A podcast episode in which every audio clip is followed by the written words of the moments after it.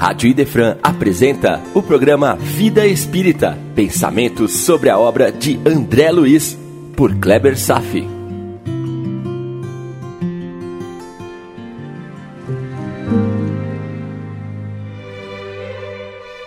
Nosso Lar, capítulo 27. O trabalho, enfim, parte 2. Aquele que em pensamento ofende o seu irmão, consuma uma ofensa aos olhos de Deus. O que infringe a lei, sem danificar o seu irmão, pode purificar-se pela expiação. Mas ao que ofende ao seu irmão, são necessárias a expiação e a reparação. Então, deixe nas mãos de Deus as ofensas que lhe façam. Apóstolo João. Meu irmão, estamos indo a fundo no entendimento sobre a relevância dos pensamentos, das influências de nossos pensamentos sobre tudo ao nosso redor e dos pensamentos ocultos que nos chegam da espiritualidade. Vamos aprofundar um pouco mais hoje esse capítulo do Livro dos Espíritos. Questão 467. Pode o homem libertar-se da influência dos espíritos que o arrastam para o mal? Resposta: Sim. Os espíritos inferiores apenas se ligam às pessoas que os chamam. O chamado vem pelo desejo que essas pessoas possuem em fazer o mal ou pelos maus pensamentos que cultivam. Olha só, o homem pode defender-se das sugestões dos espíritos de má índole, quando não mais sintonizar com o mal. Ponto. Não existe purificação de um dia para o outro. Porém, quando chega a maturidade do espírito, ele tem condições de se isolar das más influências, sem maldizer nem ferir aos que os ofendem por também ter sido um deles do passado. Pelos nossos desejos, nós chamamos os espíritos correspondentes, que pensam e têm desejos idênticos aos nossos. É isso que significa pedir e obtereis. Está entendendo? Jesus nos deu esse recado: pedi e obtereis. Quando passarmos a desejar bem, certamente iremos atrair espíritos da mesma índole das nossas qualidades morais. Procure pela sua defesa, mas nunca no ambiente exterior, porque esse é transitório. Busque a defesa interna, que se processa pelas profundas mudanças de pensamentos e comportamentos. Sempre somos influenciados por aqueles a quem nos ligamos pelos laços que os nossos desejos deixam irradiar. Semelhantes atraem semelhantes. Agora mesmo se passou um pensamento na minha mente. Eu lembro de alguns capítulos atrás que eu havia comentado uma classificação que eu havia feito sobre estilos de pessoas em relação a transformação ao bem. E falei que haviam os maus, aos quais não devemos insistir em tentar ensinar alguma coisa, pois a vida vai se encarregar deles. Havia os indiferentes, aqueles que não praticavam nem o bem nem o mal. Havia a multidão, aqueles que ouve uma palestra, que ouve esse estudo, ele se emociona, vai para casa e nada muda, não faz um esforço pela mudança. É para esses que eu estou falando hoje, pois as influências espirituais estão recaindo sobre esses, fazendo com que ele permaneça naquele estado mental sem transformação. Havia um quarto grupo que são os discípulos. Também estou falando para esses. Porque quem são os discípulos? São aqueles que estão dispostos a mudar, dispostos a fazer mudanças para o bem, dispostos a começar a trabalhar autovigilância. Não são aqueles que estão acertando permanentemente, são aqueles que estão dispostos a trabalhar pela mudança, estão se esforçando. E haviam os apóstolos. Esses não precisam se esforçar. Esses são os luminares que nos dão exemplos. Então, iremos influenciar a partir de nossa mudança. Também somos responsáveis pela evolução espiritual dos necessitados. No final, nossa própria defesa contra as más influências acabam revertendo em ações transformadoras para o bem dos espíritos inferiores. Questão 469. Como podemos neutralizar a influência dos maus espíritos? Resposta: praticando bem e depositando em Deus toda a confiança. Assim, você repele a influência dos espíritos inferiores e anula o domínio que eles pretendem exercer. Evite escutar as sugestões dos espíritos que inspiram os maus pensamentos, que sopram a discórdia e que estimulam todas as más paixões. Desconfiem especialmente daqueles que exaltam seu orgulho, pois que esses assaltam pelo lado fraco. Essa é a razão por que Jesus, na oração dominical, nos ensinou a dizer: Senhor, não nos deixe cair em tentação, mas livra-nos do mal. Olha só a prece dominical relacionado a influências ocultas dos espíritos. Não nos deixe cair em tentação. Deus, por favor, ajude-nos a perceber as influências ocultas mas livra-nos do mal. Por favor, que eu tenha forças para afastar o mal dentro de mim e assim afastar o mal que me cerca. Esta é a essência da prece. Portanto, o modo pelo qual podemos neutralizar a influência dos espíritos ignorantes é fazendo o bem. O bem é a força poderosa contra o mal é o antídoto da influência do mal. Porém, mesmo que o sugestionado esteja se esforçando para se desligar das influências más, ainda permanece afetado pelos resquícios que tem das paixões inferiores como reflexos ainda ativos em sua alma. Ser cristão não é fácil. O processo evolutivo, o processo de despertar o Deus interior é vagaroso a pureza espiritual é demorada para ser conquistada. Podemos gastar várias encarnações a fim de conhecermos a verdade e ela nos tornar livres. Lembre que já estamos nessa caminhada há aproximadamente 300 mil anos. Quando começamos a fazer o bem e a pensar no amor, no perdão e na fraternidade, achamos que já estamos livres das sugestões do mal que os inimigos espirituais nos inspiram. Alerta! Isso é um grande engano. Só quando passamos a viver o bem ininterruptamente, com consistência, é que não deixamos as brechas para os pensamentos inferiores entrarem em nossa casa mental. Vai levar muito tempo, sim. Pode acreditar.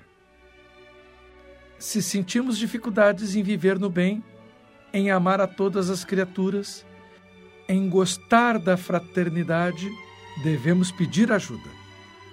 Temos a prece como chave de conexão com os guias e protetores, aos que nos são superiores. E não vai faltar auxílio e proteção do alto. Ponto. Você deve acreditar nisso? Não você deve saber isso.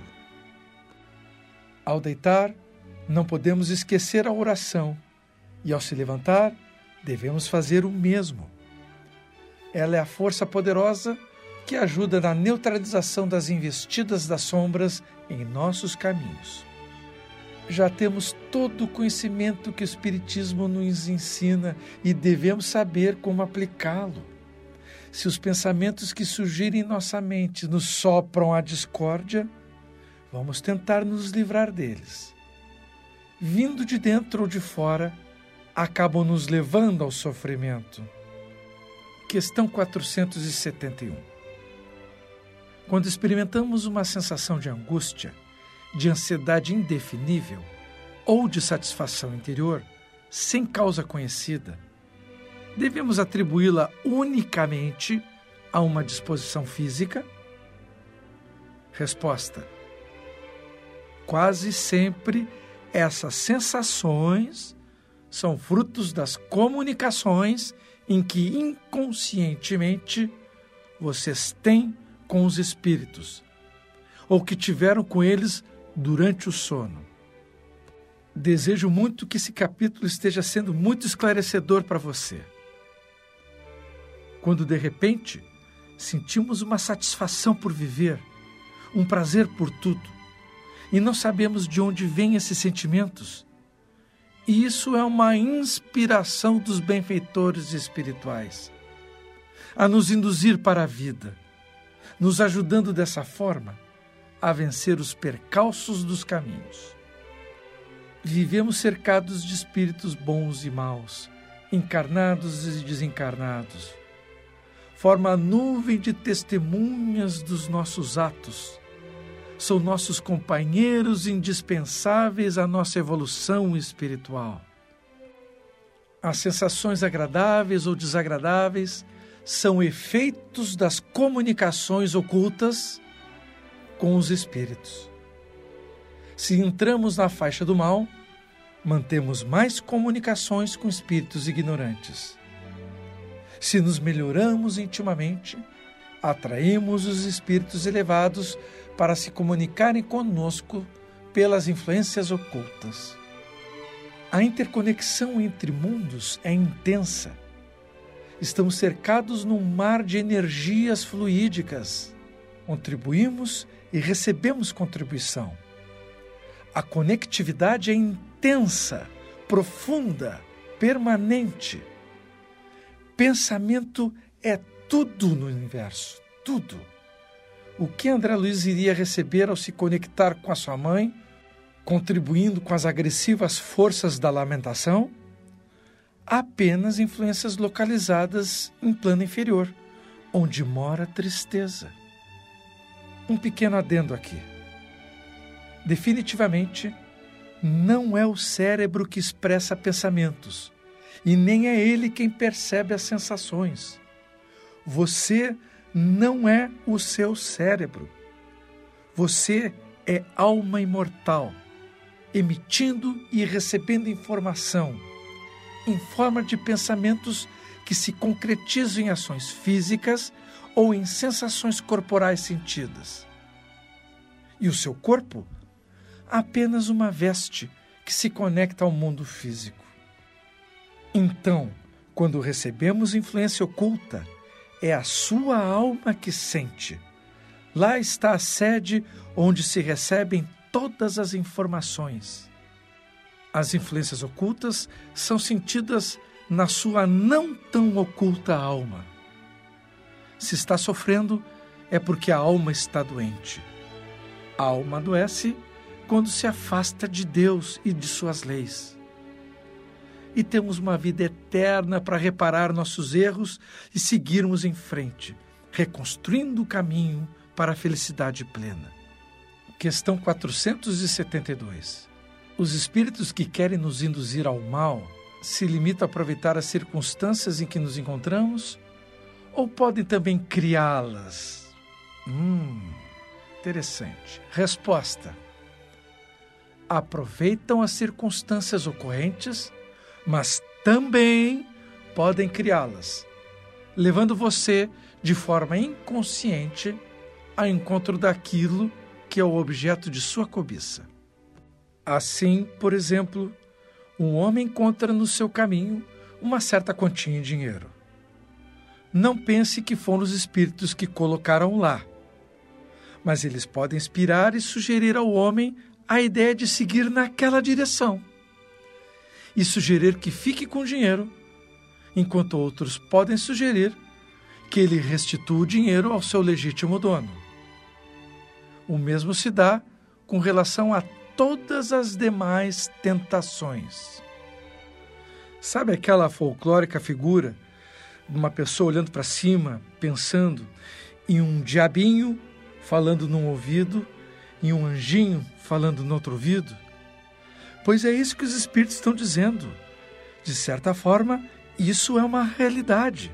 Não é tão figurativo como eu ilustrei agora. Mas isto existe. Influência de um lado, influência de outro e os seus próprios pensamentos. E no final, o seu livre-arbítrio decidindo qual o caminho a seguir. Entramos num capítulo muito interessante que estudaremos mais adiante sobre a influência dos espíritos nos acontecimentos da vida. Os espíritos que cercam os homens são inúmeros, sempre os influenciam em constante troca de ideias mais do que você pensa. Os espíritos de má índole aproveitam as oportunidades, as brechas da invigilância do homem para o influenciar. Quando não acham o momento oportuno, eles criam situações para que ele possa cair nas armadilhas dos seus desequilíbrios. Isso sucede com todos os seres, sem exceção.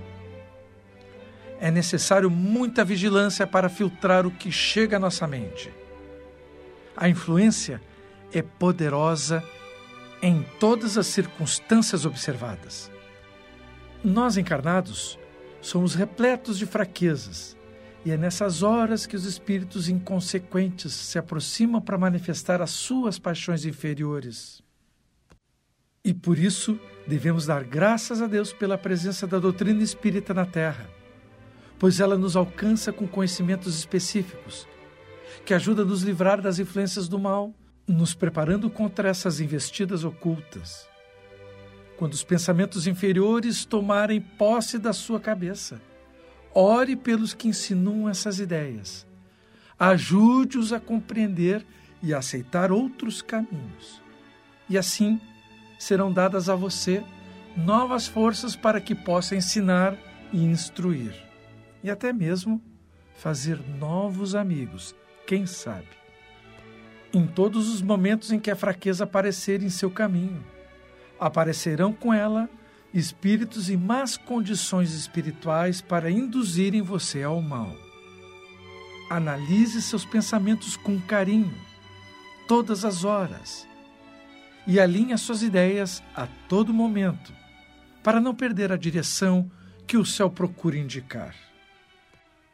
E aqui concluo o estudo sobre pensamentos, influências ocultas deixando em aberto novas questões, novas perguntas a serem analisadas mais adiante, em outras oportunidades. Retornando ao capítulo de hoje, vou analisar outro aspecto levantado sobre o nosso vínculo com as pessoas.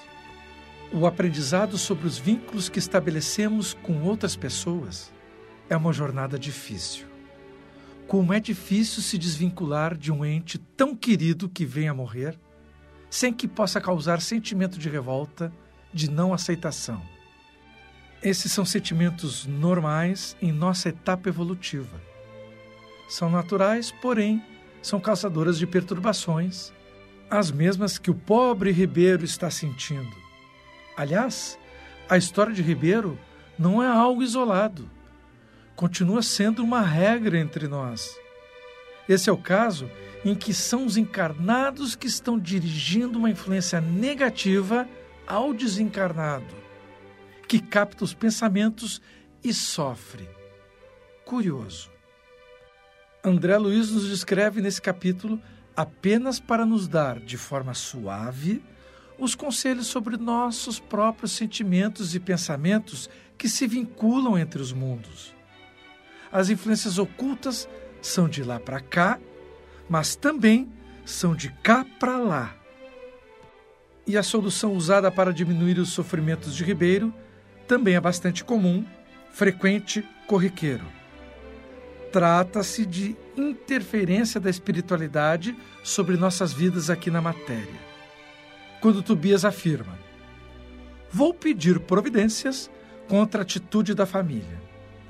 É preciso que ela receba a maior bagagem de preocupações para que nos deixe o Ribeiro em paz.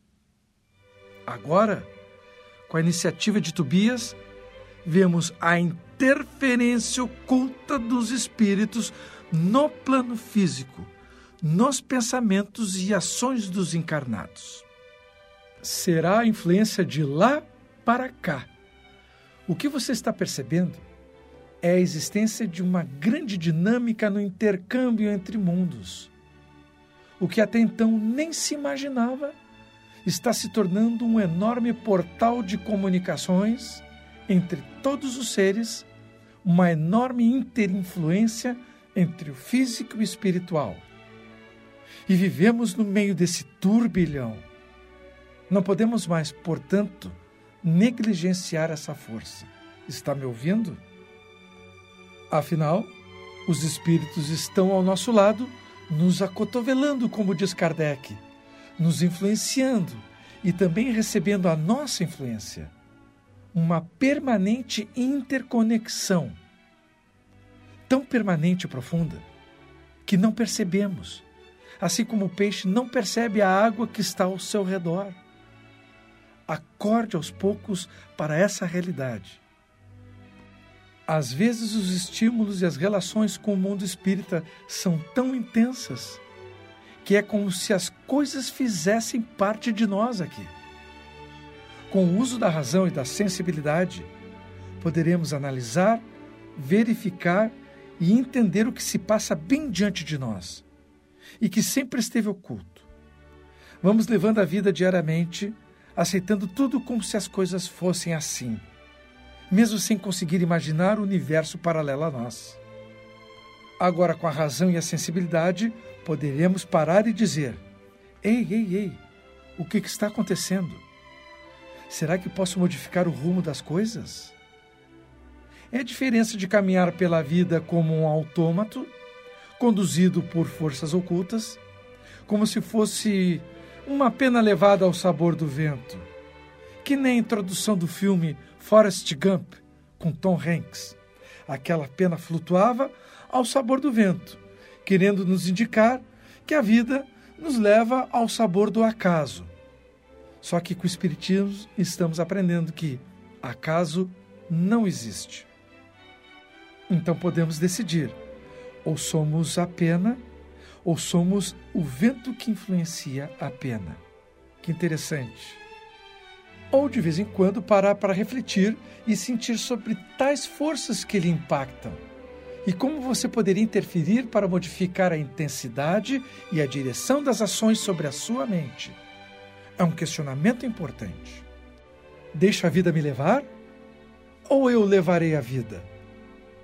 Uma criança se deixa levar, porém é o adulto é quem conduz, ou pelo menos deveria conduzir. Vale a mesma coisa para a nossa existência. Me deixarei levar por tantas forças ocultas que me influenciam sem eu saber? Ou começarei a decidir sobre que caminhos gostaria de trilhar e que padrão mental gostaria de adotar e influenciar o mundo? É uma decisão entre se você aceita o determinismo fatalista ou se aceita o livre-arbítrio como lei da vida e assume o comando. Se vai manter-se na infância espiritual ou se vai assumir a maturidade. Acho que você está entendendo o ponto. Aqui, a ideia é decidir se deixarei o materialismo agnóstico conduzir as minhas ações, recebendo todas as influências ocultas que podem me levar aos piores desatinos, ou a vida espiritual consciente começará a ser o critério da minha existência, onde vou selecionar qual padrão mental vou vibrar? De quem quero receber influências ocultas? Eu posso sim ser influenciado, mas eu decido qual tipo de influência quero receber. Como Tobias bem afirma, a vida do homem estará centralizada onde centralize seu próprio coração. Porém, meu irmão, a maioria de nós ainda seguirá em frente com um véu escondendo o caminho da verdade, como já faz há pelo menos 300 mil anos, insistindo no padrão material da vida E como disse Tobias, nem com a certeza matemática da morte carnal os homens se animam a adquirir valores da espiritualidade. Que pena! Muito bem. Estamos no finalzinho do capítulo 27 e vou comemorar um fato notável em toda a história de André Luiz.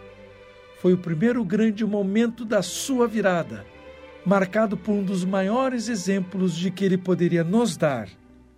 Aconteceu naquele momento em que todos estavam superacumulados de serviços nas câmaras de retificação e os servidores mal estavam dando conta dos afazeres. Então deixarei o próprio André Luiz narrar o que lhe aconteceu. Abre aspas. Foi então que, instintivamente, me agarrei aos apetrechos de higiene e lancei-me ao trabalho com ardor.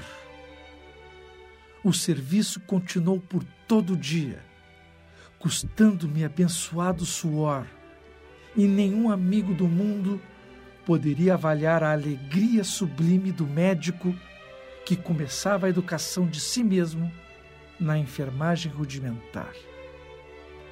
Fecha aspas. Manterei um silêncio eloquente. Esse é o grande espírito André Luiz, disposto a recomeçar sua vida, do Marco Zero. Vamos seguir seu exemplo? Vamos fazer isso juntos com ele? Por hoje era isso. Desejo paz a todos e até breve. A Rádio Idefran apresentou o programa Vida Espírita, por Kleber Safi. Todas as terças e quintas, às nove da manhã. Programa Vida Espírita